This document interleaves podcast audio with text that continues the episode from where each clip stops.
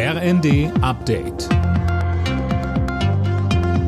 Stündlich neu. Auf den Punkt informiert.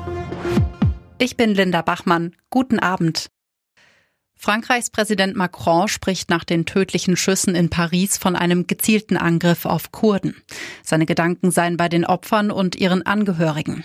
Ein Mann hatte vor einem kurdischen Zentrum um sich geschossen. Drei Menschen sind gestorben, mehrere wurden verletzt. Manuel Anhut berichtet. In der Nähe des Tatorts ist es wenige Stunden nach den tödlichen Schüssen zu Ausschreitungen gekommen. Mülltonnen wurden angezündet, mehrere Polizisten verletzt.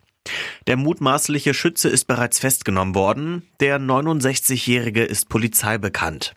Er wurde schon mehrmals wegen rassistischer Angriffe angeklagt. Die Staatsanwaltschaft ermittelt unter anderem wegen Mordes und Waffengewalt. Der mutmaßliche russische Spion hat beim Bundesnachrichtendienst laut Focus Online in der technischen Auslandsaufklärung gearbeitet. Er soll Zugang zu weltweiten Abhörergebnissen gehabt haben. Der BND befürchtet, dass er auch Material befreundeter Geheimdienste nach Moskau weitergegeben haben könnte. Ein heftiger Wintersturm hat die USA fest im Griff. Präsident Biden warnt, das ist nicht wie ein schöner Schneetag in Kindertagen, das ist richtig ernst. Mehr von Tim Pritztrup. In weiten Teilen des Landes sinken die Temperaturen auf bis zu minus 40 Grad und kälter. Dazu weht ein eisiger Wind. Wer nach draußen geht, riskiert innerhalb kürzester Zeit Erfrierung.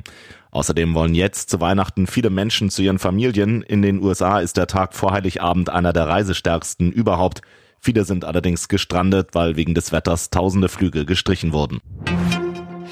Die Feuerwehren halten sich auch über Weihnachten bereit. Trockene Adventskränze oder Weihnachtsbäume können schnell Feuer fangen. Kerzen sollte man nur anzünden, wenn man auch im Raum ist, raten die Experten. Und auch elektrischer Baumschmuck sollte regelmäßig kontrolliert werden.